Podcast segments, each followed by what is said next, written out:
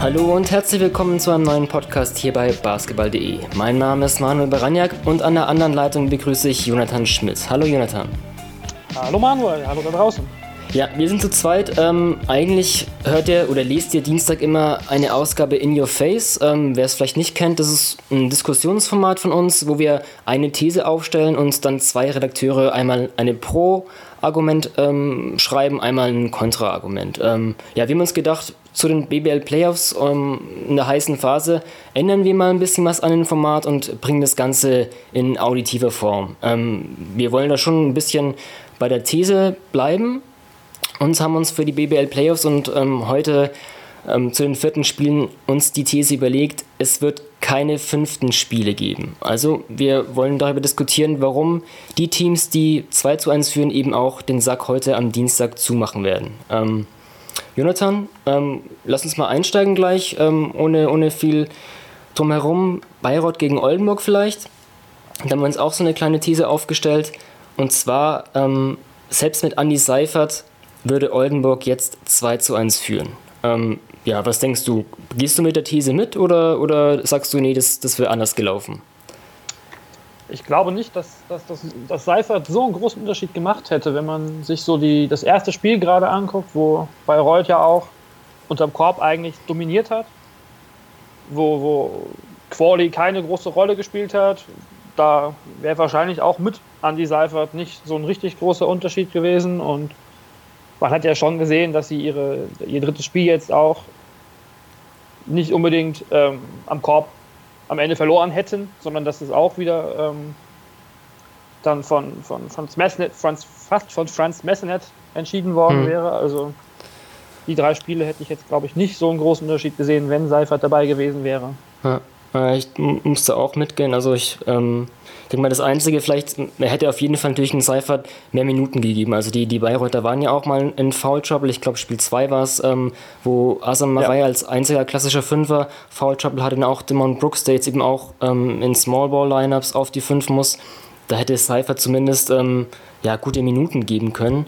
Ähm, ich denke aber auch, dass einfach mal so ein bisschen das Oldenburger Spiel sieht in der Offensive und wie das auf Qualis, ja, Pick and Rolls und dann entweder er als Abroller oder den, den Kickout auf die Schützen, da ist halt Andy Seifert auch jetzt nicht so der große Verteidiger, der da irgendwie Quali, ja, hätte bremsen können, denke ich mal. Also ich denke auch, dass es da vielleicht vor allem in, in der Verteidigung da jetzt auch gar nicht so einen großen Unterschied ausgemacht hätte.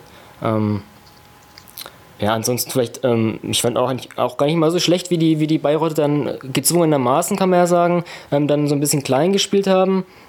Haben auch ein bisschen die Zone eingeworfen, haben da Crowley gefrontet und fand ich eigentlich gar nicht mal so schlecht. Also mir hat auch die, die, die, die, die Liners mit Demon Brooks auf der 5, wenn ich, ja, gar nicht, gar nicht so schlecht gefallen. Also auch Brooks hat ein gutes Spiel gemacht, Spiel 3. Ähm, was, was denkst du so, die, die, die Bayreuther kleinen Formationen mit, mit Brooks auf der 5? Was hast, hast, hast, hast du da so gesehen bei, bei den, bei den Small Ball Liners bei Bayreuth? Ich muss jetzt sagen, dass ich vom, vom dritten Spiel, dass ich das da vor allem das Parallelspiel gesehen habe, hm, aber ja. was ich von, von Bayreuther gesehen habe, auch kurz vor Ende der ersten Halbzeit, da waren sie mit ihrer, mit ihrer kleinen Line-Up ja wirklich, hatten sie richtig viel Energie. Das war so, was ja auch durchaus das Bayreuther Spiel ist, dass sie sicherlich auch im Team sind, was nicht unbedingt den, den Center so braucht. Und ähm, ja, gerade Brooks war ja mit einer der, der, der stärksten, gerade jetzt hier am, am, am, Sonntag. Der ist da ja auch als, Center wirklich gut in die Bresche gesprungen. Hm. Ja. Das ist halt auch ein bisschen so die, die Philosophiefrage, ne? wie, ja, wenn man dann so eine kleinere Formation spielt, vielleicht, was, was ändert man in der Verteidigung? Ich meine, die Bayreuther, ich habe erwähnt, haben ein bisschen Zone noch gespielt, wenn sie klein waren. Ähm, switchen sie denn vielleicht mehr? Ähm, ja, wenn man so ein bisschen sieht, letztes Jahr vielleicht Ulm gegen Oldenburg, ähm, hat Ulm ja auch in der Verteidigung auch, ähm, switcht auch gerne, wobei da muss natürlich auch das Spielermaterial haben. Ich glaube, so sehr die Philosophie umwerfen kann man da gar nicht, aber ich denke mal, klein, klein gehen ist für, für Bayreuth eigentlich gar nicht mal so schlecht. Ähm, es hat immer natürlich auch die Frage, ja, wenn man Quali gut zumacht, wie halt die, die Schützen von Oldenburg außen, ähm, außen da heiß laufen. Und ähm, Gut, ein Messener, du hast es angesprochen, ist da fast ja, so ein bisschen noch, noch der Extremfall, der ja auch viel im, im Pick and Roll gemacht hat, im 1 gegen 1 und einfach wirklich krass heiß gelaufen ist. Also ähm, ja, Messenet so ein bisschen, was denkst du so von Messenet allgemein? So ein, wenn wir vielleicht so ein bisschen die ganze Saison betrachten, also ich muss, muss zugeben, dass ich da schon ein bisschen kritisch war bei der Verpflichtung und immer noch ein bisschen kritisch bleibe. Ähm, wie, wie, siehst du Friends Messenet? Ja, also gerade als er, als er verpflichtet wurde, war ich sehr überrascht weil sie ja eigentlich mit Scott Machado letztes Jahr schon nicht unbedingt den Hauptgewinn hatten. Mhm. Aber er hat immer wieder mal, mal durchaus starke Spiele gehabt, die ich so gesehen habe. Aber klar, das dritte Spiel war jetzt wahrscheinlich das, das allerbeste, was er gezeigt hat. So in seiner ganzen BBL-Karriere. Ja, also vielleicht ist es auf die, es ist, ist es ein Projekt für die Zukunft. Immer, immer noch, auch mhm. wenn er jetzt schon im zweiten BBL-Jahr ist, dass er durchaus seine, seine Erfahrung noch sammelt und dann halt auch die Leistung noch konstanter bringen kann, weil das war ja bei der ganzen Oldenburger Mannschaft ja durchaus das, das Problem dieses Jahr, dass sie die Konstanz einfach nicht hatten und er halt auch nicht. Hm, ja, ja. Das ist ja auch, sah man ja auch wieder in der, in der, im dritten Spiel jetzt, dass sie da, das, da war es halt sehr viel tief und nur wenig hoch. Aber ähm, darauf wird es sicherlich auch ankommen, wie, wie, wie schafft es Oldenburg das im, im, vierten Spiel über, über die 40 Minuten. Genau wie bei Bayreuth. Die Frage ist, wie schaffen sie es, ihre, ihre Verteidigung über 40 Minuten aufrechtzuerhalten hm. und dann nicht so dieser Einbruch gegen, gegen, gegen, im letzten Viertel oder in den letzten sieben Minuten, das war ja, ja, ja. sehr ja, stark. Ja, was, ja, du sprichst so ein bisschen vielleicht so auch so ein bisschen die, ja, Konstanz, Thema Konstant und auch Thema Tiefe. Meine, jetzt ein Vaughn Duggins ist auch wieder zurück. Der hat im ersten Spiel einen ganz wichtigen Jumper getroffen, was so ein bisschen der Game Winner, wobei die Schlussphase ja mit den Nate Lennarts Freiwürfen da auch, auch noch ganz heiß war. Jetzt ein Messernet läuft heiß, ähm, ein Quali in Spiel 2 natürlich auch, auch ähm, besser ein bisschen noch, ja, nicht enttäuscht, aber so ein bisschen auf, auf, auf das große Spiel wartest von Ricky Pauling. Ähm, also der, ich hatte es auch mal geschrieben gehabt, ähm, im zehnten Jahr in der BBL noch ein Career High aufstellen mit, mit über 30 Jahren, 16 Punkten. Ähm, dachte ich mir so, okay, wenn er das schon macht, dann wird es ja den, den Playoff Ricky geben, wird er voll aufdrehen, aber so ein bisschen die, die Playoffs von Ricky Pauling sind es noch nicht, oder? Nee, nach dem, nach dem Wiki Day, wo er nochmal so richtig ja stark war, dann, dann war er jetzt in Playoffs so ein bisschen verschwunden, wie auch phasenweise Chris Kramer, wo die beiden so, die man im Hinterkopf hat. Aber ja, vielleicht, vielleicht spart er sich die, die Energie jetzt wirklich für, für heute Abend auf und hm haut dann mal so ein richtiges Paulding-Spiel raus. Ja. Aber wenn wir vielleicht auch, auch Respekt haben, ist es so ein Nate Leonard. Also ähm, es ist ein Leonard vielleicht nicht so der Typ, okay, wenn wir jetzt über den besten Verteidiger der Liga sprechen, wird Nate Leonard wahrscheinlich nicht so schnell ähm, genannt werden. Aber ich, ich, also ich mag sein Spiel eh sehr. Ich habe es auch ähm, damals den, den Taktikcheck über Bayreuth hatte ich auch ähm, Leonard ein bisschen in den Fokus genommen, weil ich ach, sein Spiel allgemein sehr gut mag und für mich auch so ähm, ein großer Faktor, vielleicht sogar, ja, dass das, das Hirn vielleicht des Bayreuther Spiels ist, weil ich, ähm, also ich finde, was er im Pick and Roll macht, so in der der, der Bodenpass mit links finde ich so ein, so ein Signature-Move der BBL. Und auch, äh, ich finde, wenn, wenn ich gerade Pauling anspreche, auch verteidigt er ziemlich intelligent. Also ist gut in den Passwegen, hat einfach Erfahrung und, und ja, lässt sich das von so einem Ricky Paulding auch nicht überpowern oder austricksen. Lennon hat auch schon, auch schon vieles gesehen, eben wie wie Ricky Paulding und ja, ich finde, das ist auch ein, ein, großer Punkt dafür, dass Pauling noch nicht so wirklich in der Serie ist, auch, auch ähm, Nate Lennart ähm, Respekt gezollt werden muss. Ähm, ja, wir haben am Anfang die These ähm, oder allgemein die These, dass, dass eben mh, hm, die Spiele entschieden werden. Ja, was denkst du, was, was würde dich denn vielleicht äh, aus Bayreuth, dass sich positiv stimmen, dass sie wirklich ein Spiel 5 ähm, Spiel 5 erzwingen könnten? Oder, oder hältst du es einfach auch durch den Heimvorteil Oldenburg einfach für zu unrealistisch? Also ich glaube, das ist eindeutig das Spiel, was am ehesten kippen kann, zugunsten von Bayreuth, obwohl sie das einzige Auswärtsteam sind, was äh, in Rückstand liegt. Ähm, ja, durch, durch, durch ihre, gerade was sie gestern oder vorgestern mittlerweile gespielt haben, ähm, gegen im, im, vierten, im dritten Spiel, das war schon über 33 Minuten ja richtig stark. Sie haben es kontrolliert, sie haben ähm, die Energie reingebracht, sie haben, egal wer gespielt hat, war ja, glaube ich, war da, gerade so die, die Ergänzungsspieler wie Robin Amaze, der ja eine super Serie auch spielt. Ähm, und wie du sagtest, dass, dass zum Beispiel im Pauling im Prinzip noch kein Faktor ist. Und wenn das, wenn das ein Ed Linhardt, der wahrscheinlich sogar mehr gesehen hat in seiner Karriere mit Euroleague und ja, ähm, ja mit Euroleague vor allem, was ja Pauling nur kurz gespielt hat, wenn mich nicht alles täuscht, mit Oldenburg mal. Ähm, hm. Dass das, ähm, dass ihn vielleicht im vierten Spiel noch aus dem Spiel nehmen kann, ohne dass Paulding überhaupt groß bemerkt wird, dass er mitspielt. Das, ähm und dann haben sie immer noch Trey Lewis und Keen Anderson, die äh, da ihren, ihren Stempel aufdrücken können. Hm.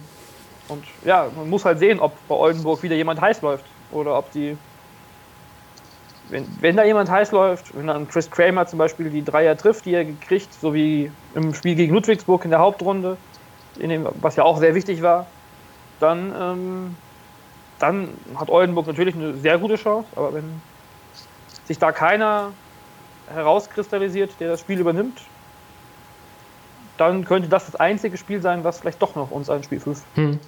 Ja, wenn ich auch als entscheidenden Faktor ist da auch Raul Corner, den ich auch ähm, als, als sehr kompetenten Coach äh, einschätze und ähm, hat ja auch so ein bisschen Adjustment gemacht, hat ähm, in Spiel 3 einen Basti Dorit reingebracht in die Starting Five, einen Keen Anderson in die zweite Garde.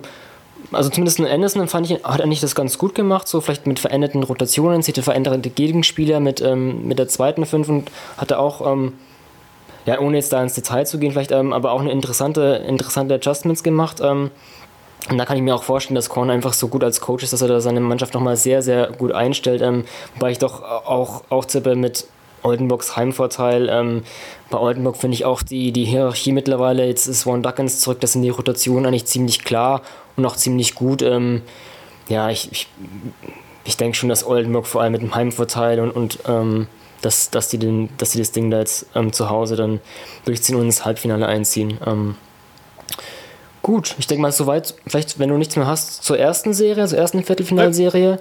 Äh, ja, wir haben angesprochen, Andy Seifert ist verletzt, kann nicht eingreifen in der Serie. Ein, ein, anderer Verletzter, den findet man bei den Telekom Baskets Bonn. Josh Mayo hat sich im zweiten Spiel ähm, eine Oberschenkelzerrung zugezogen, konnte dann im dritten Spiel nicht mitwirken.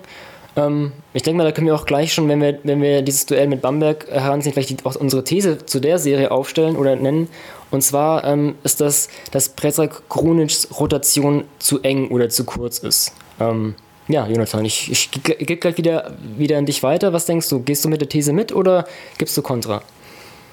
Gerade jetzt, wenn man das, das Ende von Spiel 3 zwischen Bamberg und Bonn gesehen hat, ähm, da war es, fand ich schon sehr deutlich, da hat sich Julian Gamble hatte die drei, die drei Korbleger oder die drei Tip-In-Versuche und dann verliert er den Ball in einer Aktion, wo im Gegenzug dann das unsportliche Foul passiert.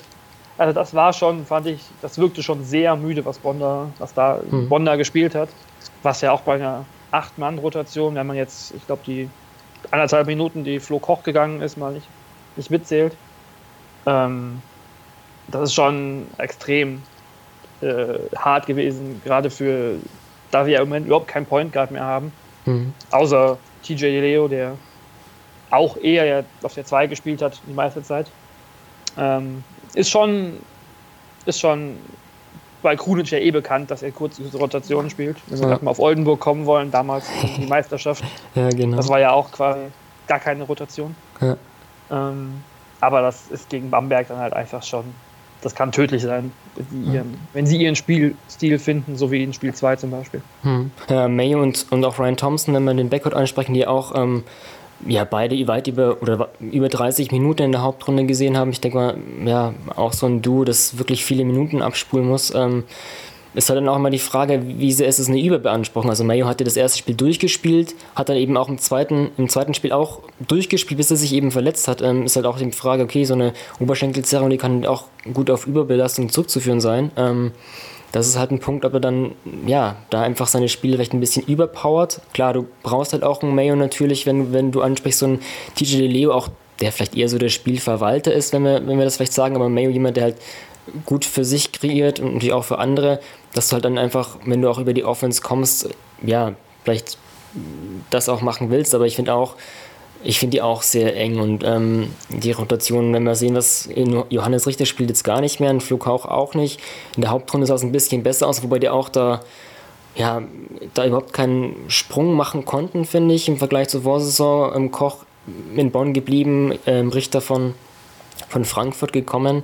Ähm, finde es auch ein bisschen, ja, zum einen ein bisschen schade natürlich. Ähm, auch halt die Frage, ja, wenn du dann trotzdem solche Spiele in der Hauptrunde bringst, dann ist es ja auch so der Fall, dass du dann eben auch vielleicht ja ein bisschen Selbstvertrauen geben musst, die vielleicht auch mal reinzubringen, so ein Richter vielleicht auch mal in der ersten Halbzeit fünf Minuten und dass er dann auch weiß, okay, vielleicht komme ich auch später nochmal und, und da einfach sich die Option einfach offen zu halten, wirklich die Rotation zu vergrößern, wenn eben du merkst, hey, ähm, meine kleine Rotation, die ist mal ausgelaugt oder wenn es wirklich mal Foul Trouble gibt, ähm, wenn da schon nicht auf, auf, auf eine größere Rotation zurückgreift, ist, ja, finde ich auch ein, auch ein großes Fragezeichen, muss ich zugeben. Ähm, aber du sprichst es schon an, Erfolg gibt mir auch recht damals mit Oldenburg. Ähm, das war ja noch eine kleinere Rotation, ähm, maximal sieben Spieler. Ich habe mir auch mal die heute noch die, die, ähm, die, die ein bisschen so die Boxscores angeguckt, wie, wie kurz die Rotation wirklich war. Klar, aber das ist, glaube ich, ein bisschen zu hoch gegriffen jetzt, jetzt mit dem Bonner Team. es ist auch ja. natürlich eine ganz andere Liga geworden ja, im Vergleich ja. zu vor fast zehn Jahren mittlerweile. Ja.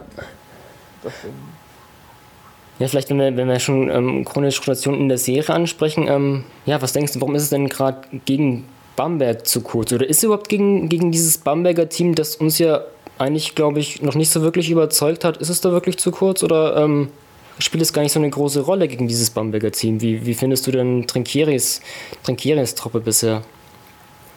Jetzt gerade hier im, im, dritten Spiel haben sie ja auch mit nur neun Spielern plus, ich glaube, Kratzer rotiert und hm. der in seinen zwei, anderthalb Minuten äh, mehr zerstört hat, als äh, er geholfen hat, leider. Hm.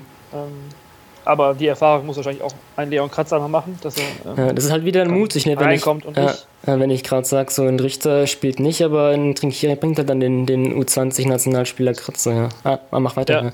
Statt, sogar statt Thais, der ja. das ganze erste Viertel nicht gespielt hatte. Da war ich schon etwas erstaunt. Ich dachte erst vielleicht auch Thais ist verletzt oder so, aber ja, im Prinzip ähm, überzeugt Bamberg halt einfach noch nicht. Mhm. Das ist, glaube ich, äh, das ist gerade das, was, was ähm, Bonn hilft. Mhm. Im ersten Spiel war die Verteidigung von Bamberg ja lausig, wenn man es mal so sagen möchte. Ähm, jetzt hier im dritten Spiel hat ja auch Tricchieri also zumindest wurde er, habe ich ein Zitat von ihm gelesen, dass er meinte, ähm, sie hätten im dritten Viertel vor allem nur Handball gespielt und kein Basketball. also am Ende würde ich da immer sagen, dass die das Bonn da machen kann, was sie wollen. Wenn Bamberg 100% der Leistung bringt oder 95% ihrer Leistung bringt, dann müsste das reichen gegen Bonn. Die haben die, Hinspiel, die, die Hauptrundenspiele mit 15 und 20 gewonnen. Ähm, Wobei, ich glaube, das Hauptrundenspiel auch schon deutlicher war, als es am Ende ausgegangen ist. Äh, das Heimspiel von Bamberg. Also, klar ist die, die, die Rotation nicht lang genug, um gegen so ein Team mitzuhalten, was ja mit acht Ausländern spielen könnte, gerade wo jetzt dieses wieder zurück ist. Aber wenn Bamberg halt wirklich das Spiel macht, was sie machen können, was sie aber leider, was sie aus ihrer Sicht leider noch nicht machen, mhm. ähm, dann hat natürlich Bonn auch, hätte sogar morgen noch eine Chance. Aber hm. ja, heute. Ja, was ich da auch, wenn wir jetzt die Rotation anspringen, auch ganz interessant fand, ähm, klar, Zieses war, war im ersten Spiel verletzt, der ist dann im zweiten Spiel für Janis Strelnieks reingekommen in die Startformation, dann im dritten Spiel wieder eine Änderung in der Starting Five, Lukas Steiger kam für Darius Miller, also ist Trinkiere ja der einzige Trainer, der bisher zwei Änderungen in der Startformation vorgenommen hat, die anderen Coaches entweder eine oder keine. Ähm, ja, das ist vielleicht auch so ein bisschen so ein Faktor. Also klar, ähm, Bamberg ist tief und wenn Bamberg auch mal gerne so einen Leon Kratzer mal reinschmeißt, ähm, das sieht, ja, sieht man ja von, von Trinkiris Mannschaften eh so ein bisschen, dass da gerne mal ein bisschen, auch wenn es nur Kurzeinsätze sind, so Spiele in, in, in Spiele oder in, in Lineups reingeworfen werden. Auf der anderen Seite, ich hätte es damals auch schon in, in dem Vorschau-Podcast mit Jan Jagel angesprochen, und da haben mich gefragt oder Jan die Fragen gestellt, ob er denn so die Essenz des Bamberger Teams kennt nach, der, nach dem ganzen Euroleague Hardcore-Trip. Und ähm, ja, ich bin da auch jetzt gerade nach drei Spielen immer noch, frage ich mich so, hm, was ist denn jetzt wirklich die optimale Rotation und was macht diese Bamberger Mannschaft aus? Oder ja, da äh, habe ich sehr viele Fragezeichen, muss ich zugeben. Also du hast gerade die Defense angesprochen, die ist auch nicht auf Bamberger Niveau, vor allem erstes Spiel. Ähm, da konnte Bonn eigentlich wirklich viel machen, was sie wollten. Aber auch offensiv finde ich da, ja, für Bamberger Verhältnisse ein bisschen unstrukturierter. Und, und mein Bonn ist äh, von den Playoff-Teams hatten sie die, die schwächste Defense, wenn wir das Defensivrating heranziehen. Von allen acht Teams ist es nicht so, dass Bonn jetzt gerade das Bonner Beton anrührt und sich deswegen Bambergs Offense eigentlich der schwer tun könnte. Also da bin ich auch ein bisschen, ja, ein bisschen ratlos bisher, warum, ja, warum Bamberg so spielt, wie sie spielen. Also ähm, wäre ich auch nicht, auch nicht so ganz schlau draus. Ähm. Ja, gibt's ich glaube, das geht sogar, das geht sogar Andreas Linkieri so, wenn man mhm. ihn so sieht, so richtig, dass er jetzt die, die, die Lösung hat, habe ich nicht das Gefühl, mhm. weil er hat sie ja noch nicht präsentiert oder zumindest noch nicht, mhm. die Spieler konnten sie im Zweifel noch nicht umsetzen. Mhm. Aber man muss schon sagen, dass ja im Prinzip beide Veränderungen der Starting Five durchaus was gebracht haben. Ja. Steiger mit zwei starken Spielen, mit Topscorer in, in Bonn, zweitbester Scorer gegen, gegen im dritten Spiel jetzt. Zieses, der schon wieder Stabilität gegeben hat der ganzen Mannschaft. Mhm. Ja, das spricht natürlich auch natürlich für Trinkiri, dass er eben die Veränderungen macht, weil er sieht, hm, es stimmt was nicht und, und ja, wie du ansprichst, die Änderungen, die, die Spieler, die, die haben ja, waren ausschlaggebend. Also ja, ich, auch wenn ich sage, ne, ich wäre nicht so ganz schlau aus der Bamberger Mannschaft, muss man halt auch, auch ihnen äh, zugute nehmen, dass halt einfach das eine einmalige Sache war, jetzt dieses ganze Euroleague-Ding. Das mag vielleicht jetzt nicht mehr so relevant sein, möchte man sich denken, weil ne, deren Hauptrunde ist schon seit einiger Zeit vorbei und ähm, sie hatten ja so ein bisschen so ein, so ein ja, wie so ein Mid-Season-Camp, als sie da fast zwei Wochen frei hatten und da noch ein bisschen trainieren konnten. Wobei sie da auch nicht jetzt so ähm, spielerisch so, so gut rausgekommen sind, aber es ist halt auch die, ja, wir können es schwer einschätzen, auch für, für eine deutsche Mannschaft, das ist eine einmalige Sache, so ein Hardcore-Trip, einfach nicht nur körperlich, aber auch mental, das Reisen, du musst dich auf so viele Gegner vorbereiten, wann bist du übersättigt, ähm, das sind halt alle Sachen, die wir so jetzt als, als Basketball-Beobachter, Fans, Journalisten noch gar nicht wahrgenommen haben, wie halt so eine deutsche Mannschaft das irgendwie wegsteckt. Und ähm, eventuell ist es halt auch ein Fakt, dass einfach diese lange Saison so sehr an, an, an Körper und Leib zerrt, vielleicht, dass ähm, dass, dass man mal irgendwann übersättigt ist, ohne dass es jetzt ähm, das Wort satt für man ist nicht mehr hungrig, um Titel zu holen bedeuten soll, aber einfach, ähm, ja, das ist einfach vielleicht zu viel Basketball, zu viel Vorbereitung und, und ähm, das kann auch, also kann ich mir auch gut vorstellen, dass da einfach irgendwie mal der Akku leer ist und ähm, ja. Also. Ja, da gerade war vielleicht ja. die Pause auch wirklich nicht hilfreich. Hm. Da kann man, also ich habe dafür zu wenig äh, selbst sportliche Erfahrung dafür im, im, Bereich, ob man wirklich aus so einem Rhythmus wirklich rauskommen kann. Wenn man mal zwei Wochen lang kein Spiel hat, was ja für alle anderen Teams in der BBL auch das dieses Jahr gang und gäbe war. Hm. Wenn man sieht, dass Bremerhaven drei Wochen Pause hatte, Gießen hatte auch zweimal zwei Wochen Pause. Also, ähm, aber was, ähm, was auch schon angesprochen wurde vor der Serie, Bamberg hat in, hat in der BBL ja eigentlich alle Spiele relativ klar gewonnen. Also viele von ihren Spielen. Das waren, ich glaube, mindestens 20 zweistellige Spiele und selten mal wirklich gefordert worden. Und in der Euroleague haben sie viele ihre knappen Spiele ja verloren. Und im Prinzip, also wenn man jetzt das dritte Spiel mal ein bisschen ausklammert, wo Bonn am Ende ja wirklich auf dem Zahnfleisch gegangen ist, ähm, haben sie ja auch das knappe Spiel verloren durch diesen unerklärlichen Fehler fast schon von, von, von Thais, den Ball, den er nicht fängt. Und das, das zweite Spiel, wo sie in Führung lagen, wo sie sich ihre Führung erarbeitet haben, das haben sie zu Ende gespielt. Also das, das könnte in der Serie vielleicht nicht unbedingt mehr der Faktor werden, aber gerade im Verlauf der Playoffs noch hm. könnte das noch eine Rolle spielen. Hm. Durchaus. Hat sich ja. ja. eigentlich jetzt schon ein bisschen bestätigt, dass das Bambergs Schwäche sein könnte. Hm. Vielleicht um, um die Bamberg-Bonn-Serie trotzdem abzuschließen, ähm, ja, ich denke mir trotzdem, dass es vielleicht, wenn wir jetzt zu unserer Anfangsthese übergehen, dass es keine fünften Spiele geben wird, hm, ja, das trotzdem tendiere ich fast dazu, vor allem wenn, wenn Mayo halt ausfällt, dass das eigentlich eine klare Sache für, für Bamberg sein wird. Auch wenn sie, wir haben es schon ein bisschen angesprochen, dass wir beide nicht so überzeugt sind von, von der Bamberger Playoff-Leistung bisher, aber ähm, da wäre ich schon ziemlich überrascht, wenn, wenn Bonn da ein fünftes Spiel erzwingen könnte. Ähm, ja, ich auch. Ja. Das ist eigentlich das, wo ich sage, das ist am klarsten ja. dass Bamberg sich heute durchsetzt. Ja. Gut, dann kommen wir vielleicht zu der Serie, ähm, die die Teams im, im Halbfinale aufeinandertreffen werden. Und zwar zur Serie Bayern gegen Berlin. ja, auch eine, ähm, auch eine Serie, wo wir ja vielleicht um, um ja, ich glaube, viele vielleicht auch einen, einen Sweep oder bin ich mir ziemlich sicher, dass da viele einen Sweep getippt haben. Ähm, ja, zu der Serie wollen wir die These aufstellen: Bayern hat keinen Einser und wird da ab dem Halbfinale auch richtig Probleme bekommen. Gleiches Spiel, Jonathan. Ich, ich gebe die These gleich an dich, an dich weiter. Ähm, gehst du mit der These mit oder sprichst du dagegen? Man könnte sie, also gerade jetzt die Halbfinalserie könnte da durchaus ein Indiz dafür sein, dass die These stimmt. Wenn man sieht, wie ähm, Berlin im ersten Spiel mit, mit dem im ersten Comeback-Spiel von, von Siva noch chancenlos war und dann im zweiten Spiel, wo Siva schon wieder eine richtige Rolle gespielt hat, was sie dann ja gewonnen haben, nie, aber auch durch Siva, da ist es schon so, dass das der Point Guard eine, eine, eine wichtige Rolle gespielt hat und bei Bamberg, äh, bei Berlin, nein, Moment, bei, bei Bayern. Ähm, jetzt hat hier im dritten Spiel John, äh, Nick Johnson neun Minuten gespielt. Mhm. Drew Joyce überragt auch noch nicht, kann nicht, nicht mal das, das altbekannte Spiel mit, mit Mike Zirbis klappt so, wie man es von hm. aus Trier gewohnt war. Hm. Anton Gavel, ja, ich bin ihn noch als, also von, von 2005 bin ich ihn noch als Point Guard gewöhnt gewesen, aber Danach war er ja viel äh, Shooting Guard.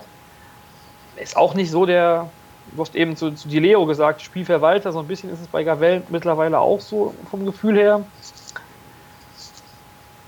Das, das könnte schon sehr kritisch werden. Hm.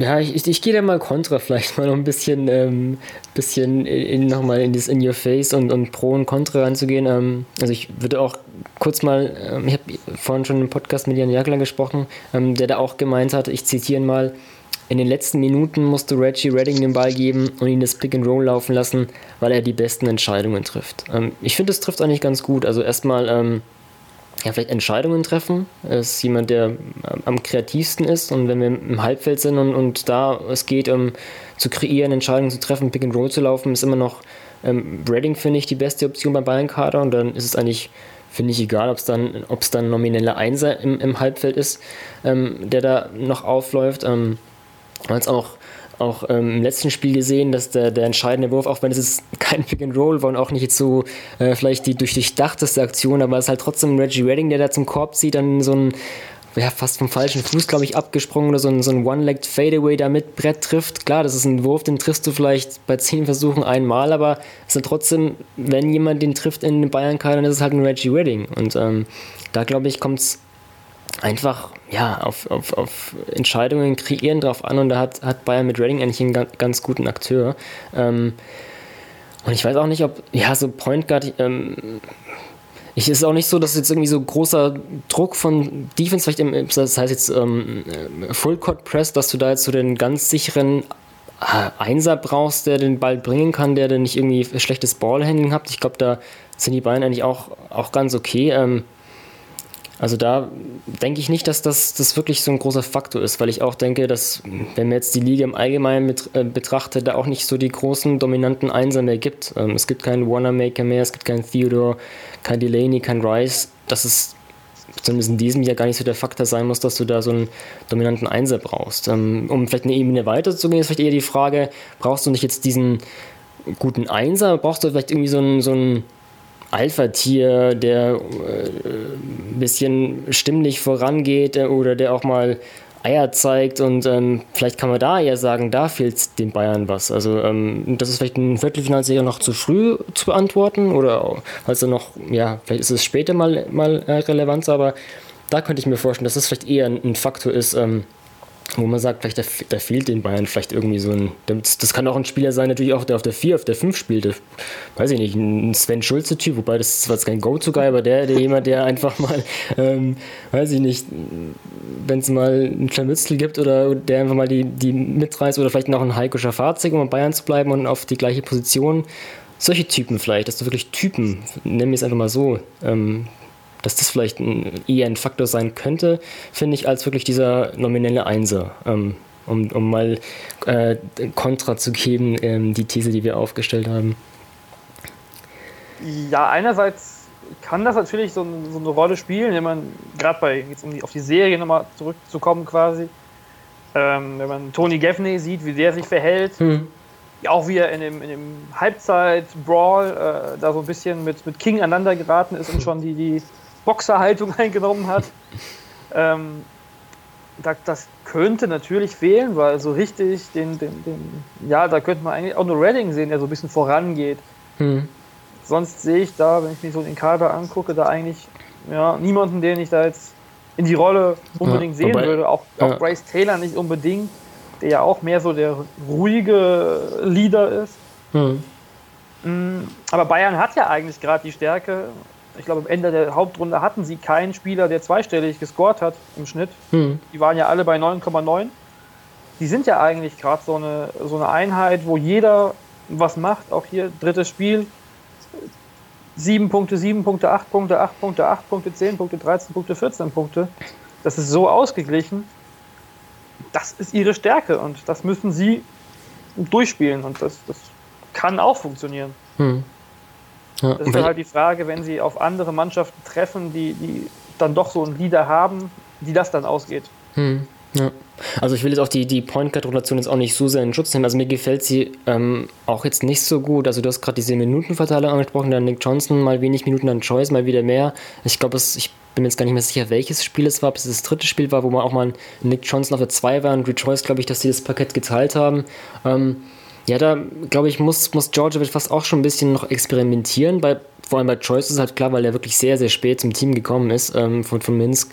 Ähm, meine, er ist auch so der, ja, ja, der klassische Einser natürlich, der, der ähm, mehr die Mitspieler in Szene sitzt, aber da auch jetzt nicht vielleicht in, in ja, bei dem Team wie Bayern das wirklich den Unterschied machen kann, weil klar, in, in Braunschweig oder in Würzburg, ähm, da ist er schon einer der, der, der Leader, aber in München ist halt auch, auch ein ganz anderes Niveau, ähm, was seine Mitspieler betrifft. Ähm, also da die Point Guard Rotation bin ich auch trotzdem auch noch nicht so wirklich ähm, auch wenn ich jetzt sage, der nominale Einsatz ist jetzt nicht so wichtig, aber die Rotation an sich ähm, auf der 1 bin ich auch so ein bisschen noch, habe ich auch so ein bisschen Fragezeichen dahinter. Ähm, ja, um, ja auch im, ja. im, zweiten Spiel, dazu noch äh, einzuhaken, äh, im zweiten Spiel hat Bayern in, in, Berlin 18 Mal den Ball verloren. Das waren nicht nur die Point Guards, aber je, stärker, je stabiler die Point Guards sind, desto weniger Ballverluste kann man ja eigentlich annehmen. Also das wenn da ein Team jetzt, gerade wenn es dann, wenn Bayern weiterkommt, wovon ich ausgehe, und dann auf Bamberg trifft, wenn Bamberg das sieht, vielleicht können die das noch besser ausnutzen mit defensiv als, als vielleicht die, als die Berliner jetzt. Hm, wobei ich, ja, wobei ich bei Bamberg auch, vielleicht ist es auch so ein Punkt, wo wir dann, warum sie defensiv nicht so gut waren, wo wir gerade die Bonn-Serie gesprochen haben. Bonn kommen viele von, von dem Backcourt und Ryan Thompson, Josh Mayo. Das sehe ich halt aber auch auf der, auf, im Backcourt bei den Bambergern jetzt nicht so den Stopper, der da irgendwie, oder der, der, dass das Bamberg so viele Turnover ähm, forcieren würde. Also, ähm, da weiß ich nicht, da hätte ich, würde ich bei Bamberg gar nicht so, gar nicht so drauf tippen, dass sie, das, dass sie da die Turnover forcieren könnten. Ähm, ja, vielleicht, ja. weiß man nicht, also wüsste ich jetzt auch nicht, wer das direkt oder wie sie das machen, aber möglich, also ich würde zumindest Trinkieri zutrauen, dass er da ein taktisches Mittel findet, was die Point Guards oder die Aufbauspieler, die ganze Riege bei, äh, bei Bayern dann noch mehr in Bedrängnis bringen könnte. Hm. Lass uns euch, bevor wir da jetzt schon ins Halbfinale einsteigen, ähm, wollen wir auch den Berliner nicht Unrecht tun. Äh, vielleicht, äh, äh, ja, was, was denkst du? Ähm, klar, wir haben die These aufgestellt, es wird kein fünftes Spiel geben, aber wenn du jetzt der Berliner bisher betrachtest in den Playoffs, was, was stimmt dich denn mutig, dass du sagen würdest, okay, das könnte vielleicht doch sein, dass, dass Berlin jetzt, ähm, was gefällt dir von Berlin bisher in den Playoffs? Diese unglaubliche Energie, die Berlin jetzt im, im zweiten Spiel vor allem hatte, angetrieben von der wie auf unbekannt lauten Mercedes-Benz Arena. Das ist das, was wirklich eindrucksvoll war, fand ich. Ähm, und die, die, Energie, die sie ja auch dann in München noch aufs Spielfeld gebracht haben, gerade mit, mit Tony Gaffney, den ich ja eben schon erwähnt habe, der da vorangegangen ist und ähm, hasselt und Energie zeigt, sich freut wie ein kleines Kind über gelungene Aktionen. Das ist schon, also das hätte ich Berlin nie im Leben mehr zugetraut, dass hm. die nochmal so lebendig erscheinen. Und Bayern ja. so verunsichern können. Ja. Also Sascha Djordjevic hat es auch gesagt, ähm, auch der Meinung gewesen, dass das, das dritte Viertel im zweiten Spiel, als äh, die Bayern nur acht Punkte gemacht haben und, und nur einen Feldtreffer hatten, so ganz kurz vor Viertelende, dass das wahrscheinlich das, das beste Berliner Defensivviertel der ganzen Saison war. Ähm, ich kann es mir auch nicht erklären. Also ist es vielleicht wirklich so ein bisschen der, der, der Faktor neuer Coach? Kann gut sein, dass er irgendwie, dass da ja, irgendwas in der Mannschaft passiert ist, weswegen die halt so so hasseln. Ähm, aber es ist halt trotzdem noch so ein bisschen. Ja, also ich tue mich schwer äh, zu glauben, dass, dass es halt nochmal klappen wird, dass, dass sie das halten können, dass vor allem sich ein Team von Sascha Djordjevic nochmal so überraschen lässt, ähm, weil, also die Berliner Defense ist sehr gut, war sehr gut, keine Frage, aber was da teilweise auch für Fehler von den Bayern waren, das fand ich unerklärlich, wo da einfach Pässe gespielt haben, wo man ganz genau sieht, den kann man jetzt nicht spielen, weil der ist ein Verteidiger, den kannst du nicht spielen, was da deswegen für Ballverluste waren.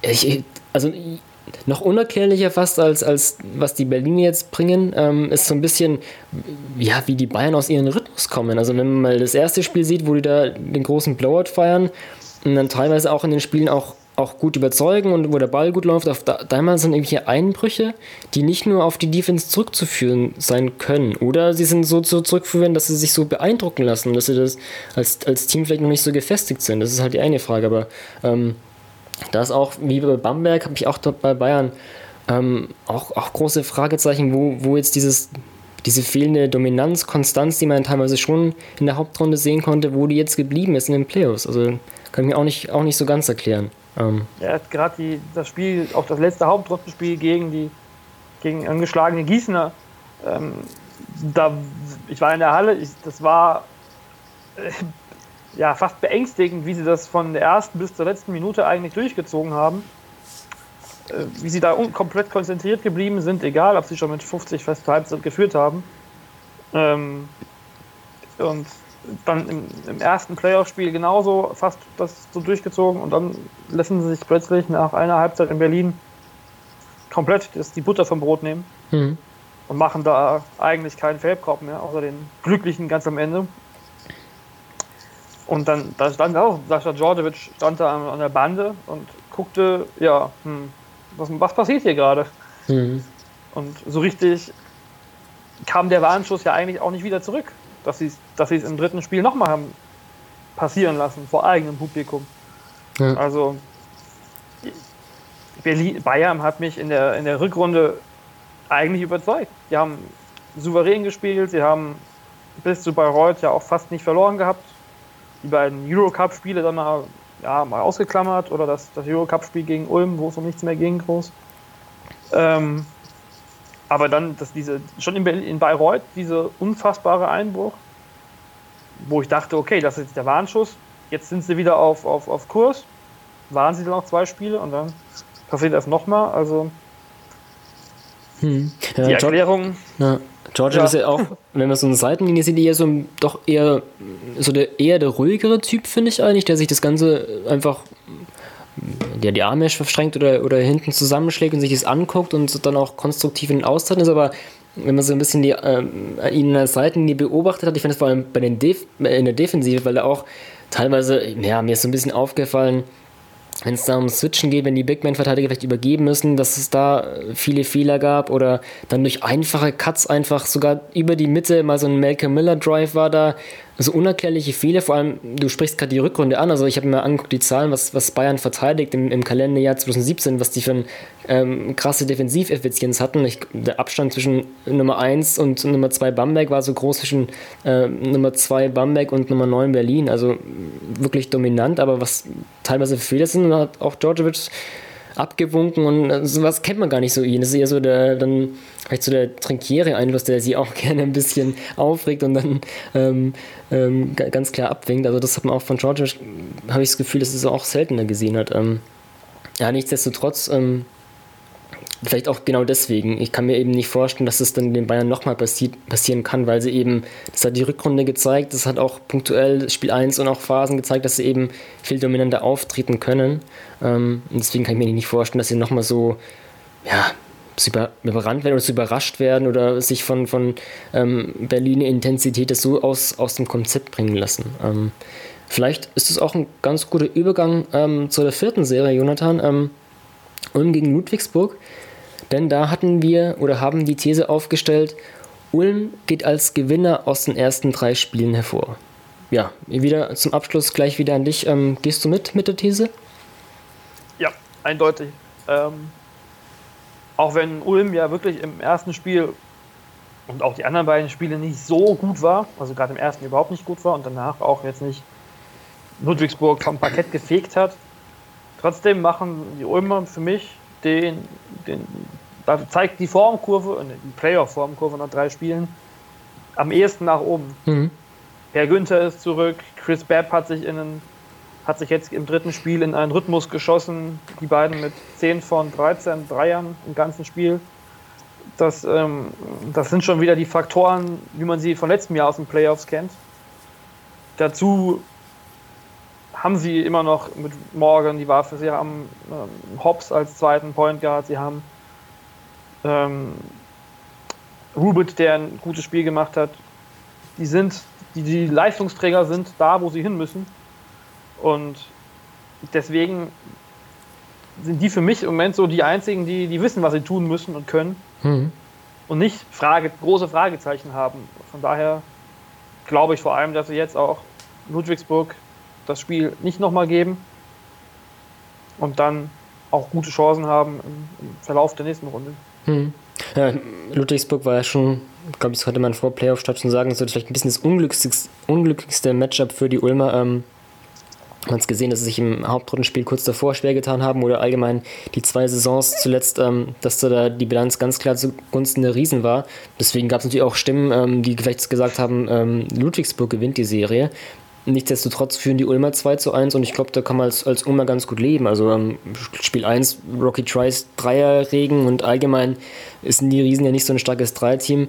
Ähm, wenn die da so von außen heiß laufen, dann hast du es natürlich mal schwer. Aber wie du es schon ansprichst, ähm, macht Ulm da eigentlich im Lauf der Playoff-Serie einen ganz guten Eindruck. Ähm, ja, können mittlerweile ihr Spiel spielen und ähm, mir ist halt die Frage, also ich kann mir auch vorstellen, ne, wenn Ulm jetzt gegen Berlin oder gegen Bonn spielen würde, wäre da vielleicht schon der Sweep durch. Aber Ludwigsburg ist halt auch so ein bisschen, ist ein anderes Kaliber, äh, finde ich, ähm, weil da die Intensität doch, doch krass hoch ist. Auch wenn wir jetzt gesagt haben, Berlin hat auch, auch gut verteidigt, aber ich finde, Ludwigsburg macht das halt, das halt die DNA von, von John Patricks Team, wie die verteidigen. Und ähm, um vielleicht noch ein bisschen einen Schritt weiter zu gehen sogar, wenn wir sagen, Ulm geht als Gewinner aus den ersten drei Spielen hervor, wenn wir so ein bisschen schon aufs, aufs Halbfinale schielen oder vielleicht sogar aufs Finale, finde ich auch, ist Ludwigsburg halt auch echt ein guter Playoff-Prüfstein. Wenn du die am Anfang hast, dann bist du gleich im Playoff-Modus und wenn du den ausschaltest, dann, dann weißt du schon mal, ähm, wie der Hase läuft und dann bist du wirklich gut vorbereitet. Ähm, ich weiß nicht, ob man das, ob man das von den anderen, äh, vielleicht von einem anderen Bracket auch genauso sagen kann. Also ähm,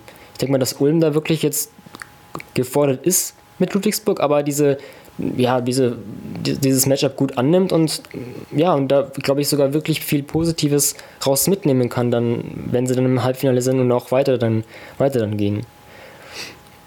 Gerade weil sie ja auch jetzt mit, mit, mit Hobbs und mit, ähm, er war noch verletzt, Butler ist verletzt. Butler ist noch verletzt, genau. Prater war auch kurz verletzt, aber ist jetzt auch wieder zurück, ja. Beziehungsweise Prater ist ja eh erst integriert worden, ja. ähm, der ja auch erst seine Rolle jetzt finden muss, solange wie ähm, Butler draußen ist.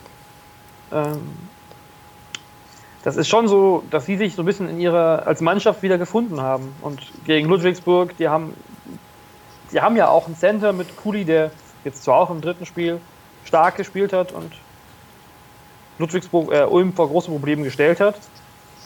Aber sie die haben alles, was sie können im Prinzip sich auf alles einstellen.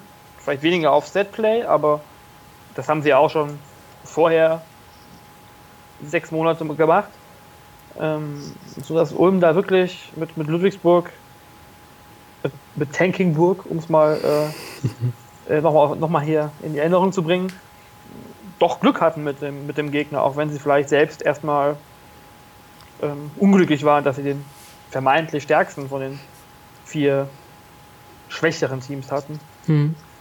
Was mich bei Ulm auch positiv stimmt, wir haben vorhin so ein bisschen bei Bamberg auch Berlin, äh, Bayern so ein bisschen angeschnitten, dass da obwohl es auch gute Defensiv Defensivteams eigentlich sind, da doch defensiv jetzt nicht so überzeugen konnten. Bei Ulm dagegen finde ich das auf alle Fälle. Also klar, das erste Spiel war so ein High-Scoring-Game, das kann man vielleicht mal ausklammern. Ähm, aber danach finde ich schon, also Ulm ist für mich immer, kommt mir immer noch so vor, als ich habe es schon an anderer Stelle häufig mal betont, dass immer noch so ein bisschen, ha, Ulm ist so ein Offense-First-Team dabei, ist verteidigen die halt vor allem dieses Jahr sehr, sehr gut und ähm, zum ersten Mal in den Top 3 Defensivteams in, in Leibenatz, Ära in Ulm und ähm, ja, das sieht man auch ganz gut, vielleicht in, in, in der Serie jetzt, dass halt auch die Ulmer viel, viel switchen können, wenn man mal so ein bisschen in die Taktik auch, auch reingeht, was ich da auch ganz interessant finde, diese ganzen Cross-Matches. Das heißt, ähm, ne, du bist in der Offense und wirst vielleicht dann von einem Spieler verteidigt, aber dann, wenn du in die Defense drückst, ist es ganz anders. Und das ist bei, bei der Serie ja extrem. Also, wenn man mal die Startformation betrifft, da nimmt ein Cliff Hamilton per Günther auf und umgekehrt, aber bei den anderen vier Positionen ist es halt ganz anders. Das sind die, äh, die, die Matchups ganz verschieden. Ähm, ich denke mal, dass es den Ullmann eigentlich ganz, ganz gut zugutekommt. Ähm, auch wenn es dann vielleicht mal in die Transition geht und dann die, die wieder anders sind, die, ähm, die, die Duelle. Ähm, da die Ulmer eh so ein Team sind, die gerne switchen, die macht ihn jetzt eigentlich gar nicht so viel aus. Da nimmt ein Morgan halt auch mal ähm, Verteidigten in, in glaube ich, Drew Crawford nimmt, ähm, nimmt am Anfang auf. Genau, ein Drew Crawford, ähm, Rupert gegen Thiemann, Bab gegen Kennedy, das macht den eigentlich nichts aus. Und das ist halt einfach diese Variabilität oder Smallball, Skillball, wie man es nennen will, aber das ist einfach ein gutes Defensivteam, das, das durch die Kontinuität gut steht, ähm, gut verteidigt, viel switchen kann. Das ist echt eine auch ja, jetzt gegen Ludwigsburg das dritte Spiel am Anfang sehr gut verteidigt, 10 Punkte nur zugelassen. Und ja, wenn wir dann nochmal auf die Anfangsthese, Ulm geht als Gewinner aus den ersten drei Spielen hervor, zurückgehen, macht Ulm auch für mich defensiv, wenn wir jetzt auch die anderen Teams, die wir auch im, im Halbfinale sehen, ähm, den besten Eindruck einfach. Und ähm, ja, deswegen ist vielleicht fast der, der Weg ins Finale vorgeebnet. Ähm, Jonathan, wenn du zu, zu der Serie nichts mehr hast, vielleicht so ein bisschen unsere Brackets vergleichen. Ähm, eigentlich würde ich noch, noch Ludwigsburg, ja, klar, natürlich. muss man doch noch eigentlich noch Respekt zollen, weil äh, auch wenn wir jetzt sagen, dass Ulm das wahrscheinlich gewinnt, mhm. ähm, sie haben Ulm alles abverlangt, was natürlich auch am, am, am Matchup lag, aber gerade im ersten Spiel, wenn sie ihre Dreier getroffen haben, vor allem Rocky Trice seine Dreier getroffen hat, dann sind sie wirklich ein Team, was auch mit einem anderen Gegner vielleicht Halbfinal Potenzial hätte gehabt. Hm, ja, auf jeden also, Fall, ja. Also, wenn, die Bayern, wenn sie gegen Bayern oder Bamberg gespielt hätten, die nicht auf der Höhe sind, was sie vielleicht gegen Ludwigsburg dann auch nicht gewesen wären, ist viel konjunktiv, aber ähm, hm vielleicht war das Tanken am Ende doch nicht unbedingt das Richtige, weil sie also, Ulm ja. jetzt doch gefangen hat und mit, ja. mit allen Verletzten oder fast allen Verletzten wieder gespielt hat. Ja. Also wenn wir jetzt die vier Serien betrachten und man müsste sein Geld auf, auf eine Serie setzen, wo man sagt, die geht jetzt doch in ein fünftes Spiel, würde ich das aber trotzdem dann auch wirklich auf Ulm gegen Ludwigsburg tun, auch wenn ich jetzt viel für, für Ulm plädiert habe, aber wie du schon ansprichst, ich finde Ludwigsburg auch einfach wirklich ein gutes Playoff-Team, was einfach Playoffs betrifft, Intensität, Kratzen und, und ähm, da gut eingestellt sein und ähm, wie du schon ansprichst, muss man da Ludwigsburg und John Patrick auf jeden Fall Respekt zollen. Also ähm, das auf jeden Fall. Ähm, Trotzdem würde ich mein Geld eher auf Bayreuth setzen, dass die okay. noch, noch mal zurückkommen. Ja. Ich hatte sie, du hast eben das Bracket schon angesprochen, äh, oder wolltest du es ansprechen? Ja, genau. Ja. Ich hatte Bayreuth eigentlich als, als, als fünf, fünf Spiele-Team in der, in der zweiten, im Halbfinale gesehen. Mhm aber natürlich mit drei Heimsiegen eigentlich, mhm, weil okay. beide Mannschaften ja eigentlich heimstark sind. Ah, ja.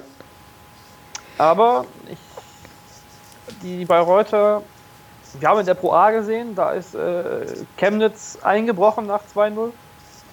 Warum sollte es jetzt auch nicht, ohne es den Oldenburgern zu wünschen, aber Oldenburg auch passieren? Und so, mhm. so richtig, so, so, man sieht in der BBL selten, dass hier ein Team von 2-0 zurückkommt, aber ja. wenn ich es jemandem zutrauen würde, ist es sogar Bayreuth. Ja. Die mit auch mit, mit Energie und ja, Dreierfeuerwerk gleich wieder das, ja. das Spiel morgen gewinnen. Ich hatte in meinem Bracket hatte ich Oldenburg weiter, aber in 5. Aber wenn wir jetzt den Fall sagen, dass wirklich Bayreuth jetzt in Oldenburg gewinnt, dann würde ich, glaube ich, bei diesem Momentum-Swing dann nicht mehr unbedingt in dem fünften Spiel dann Oldenburg in Bayreuth weiter tippen. Aber äh, ich hatte Oldenburg ähm, in, in, in, fünf Spielen ins Halbfinale getippt. Ähm, Ulm-Ludwigsburg hatte ich Ulm in vier. Das sieht ganz gut aus. Wie sieht es da bei dir aus? Da hatte ich Ulm auch in vier, ja. Auch in vier, ja. Das siehst du. Ähm, dagegen auf der anderen Seite des Brackets, Bamberg, Bayern, hatte ich beide mit einem Sweep weiter. Da kann ich leider auch nicht gegen dich argumentieren, das hätte ich auch gesagt. Ja. Ähm. Also vielleicht da mal ganz, ganz ähm, kurz Props an Jan Jagler. Ähm, wir hatten auch, ich hatte den jetzt auch schon öfter zitiert, den, den, den ähm, Preview-Podcast, also könnt ihr auch nochmal anhören. Ähm, weil, weil Janne auch ganz interessante Sachen nicht nur auf die Serien, sondern auch ein bisschen Basketball allgemein ähm, angesprochen hat. Auf jeden Fall lohnt es sich da reinzuhören, aber auch, weil er wirklich Expertise gezeigt hat. Also hat auch gemeint, ähm, Bonn wird es den Bambergern schwerer machen, als viele denken. Bonn hat gleich das erste Spiel geklaut. Ähm, Oldenburg hat er ähm, auch weiter getippt. Äh, Ulm Ludwigsburg meinte eine wilde Serie, wo er sich nicht sicher ist, dass überhaupt ähm, alle ähm, Mannschaften ihre Heimspiel gewinnen. Das hat man auch am Anfang gesehen. Ähm, gut, bei, bei Bayern gegen Berlin hat er, hat er auch einen Sweep, aber ähm, hat auf jeden Fall bewiesen, dass er ein Bracket gut, gut äh, aufstellen kann. Ähm, vielleicht ganz kurz da, oder er hatte äh, Ulm, Ulm als Meister getippt in seinem Bracket. Wie sieht es da bei dir aus? Also wir haben natürlich den, den Bracket, das ist bei unserem Bully-Profit so, da müssen wir vor Playoff statt das ganze Bracket, also bis zum Meistertipp ausfüllen. Das heißt, wir können dann nicht nach der Viertelfinalserie nochmal umtippen. Ähm, was hattest du da als, als Meistertipp? Ich hatte das ähm, quasi die Wiederholung von letztem Jahr, dass ja. sich Bamberg gegen Ulm im Finale durchsetzen wird. Und da wäre ich jetzt aber nach den, nach den ersten drei Spielen, ja, da würde ich meinen Tipp nicht mehr so machen, dann mhm. würde ich äh, mich fast gar nicht trauen, irgendwas zu tippen. ja, ist sehr langweilig. Ulm der Favorit ist. ja, ja das, das, das, aber auf das Finale Bamberg-Ulm würde ich schon auch setzen, auf alle mhm. Fälle. Ja, ich hatte auch bei meinem Bracket auch Bamberg Meister in 4 gegen Ulm, also auch ähm, Neuauflage. Ja, wo ich ein bisschen vielleicht Hoffnung setze aus, aus neutraler Sicht, der einfach ähm, Teams in ihrem höchstmöglichen Leistungsniveau sehen möchte, um das mal so auszudrücken, dass vielleicht, wenn dann Bamberg und Bayern wirklich im Halbfinale aufeinandertreffen, dass da einfach, ja, vielleicht die Qualität dann doch so steigt, dass dann die Teams vielleicht das ein bisschen, ja, wieder das zeigen, was sie eigentlich können. Und ähm, das ist so ein bisschen meine Hoffnung aus neutraler Basketballsicht, ähm, der einfach Teams gesund sehen will und Teams an ihrem Leistungsniveau, um dann einfach so, ja, gute taktische äh, Duelle und, und, und, spielerisches Können sehen will, kann ich mir so ein bisschen vorstellen, dass es vielleicht so ein bisschen beide Teams so ein bisschen hochwiegt vielleicht. Also das äh, ist so meine Idee des Ganzen. Ähm, ja. Wir werden sehen. Ähm, Jonathan, wenn du, wenn du nichts mehr hast ähm, zu den Playoffs, würde ich sagen, es sind auf jeden Fall verrückte Playoffs, mal kein Sweep. Ich, ich weiß gar nicht, ist gar nicht so lange her. Ich glaube 2013, 14 gab es auch keinen Sweep. Da gab es mal unter anderem so ein Wiederholungsspiel Bayern gegen Ludwigsburg, kann ich mich erinnern. Ähm, ja, auf jeden das Fall. Das wünschen wir uns auf alle Fälle nicht. Dass genau. irgendwelche Schiedsrichter vertun. Nee, nee, wir wünschen uns weiterhin unberechenbare Playoffs, glaube ich, trifft es eigentlich ganz gut bisher. Ähm, dann, ich, mir, ich würde mir auch wünschen, dass unsere These vom Anfang nicht bestehen bleibt, sondern dass wir noch ein fünftes Spiel sehen. Genau, also an euch da draußen vielleicht auch nochmal, ähm, ja, was denkt ihr? Wir, wir sind, sind, haben die These aufgestellt, dass es kein fünftes Spiel geben wird. Ähm, auch die einzelnen Serien. Ähm, Bonn spielt eine kurze Rotation, Bayern hat keinen Einser, es wird Probleme geben. Äh, mit Seifert hätte Oldenburg auch 2 zu 1 geführt und Ulm, äh, Ulm geht als Gewinner aus den ersten drei Spielen hervor. Ja, was denkt ihr? Geht ihr mit den Thesen mit? Habt ihr Kontra? Ähm, über Feedback freuen uns natürlich auch. Ähm, ansonsten, Jonathan, dann danke für deine Zeit. Danke dir. Und euch da draußen auch danke fürs Zuhören und ja, weiterhin schöne Playoffs. Viel Spaß.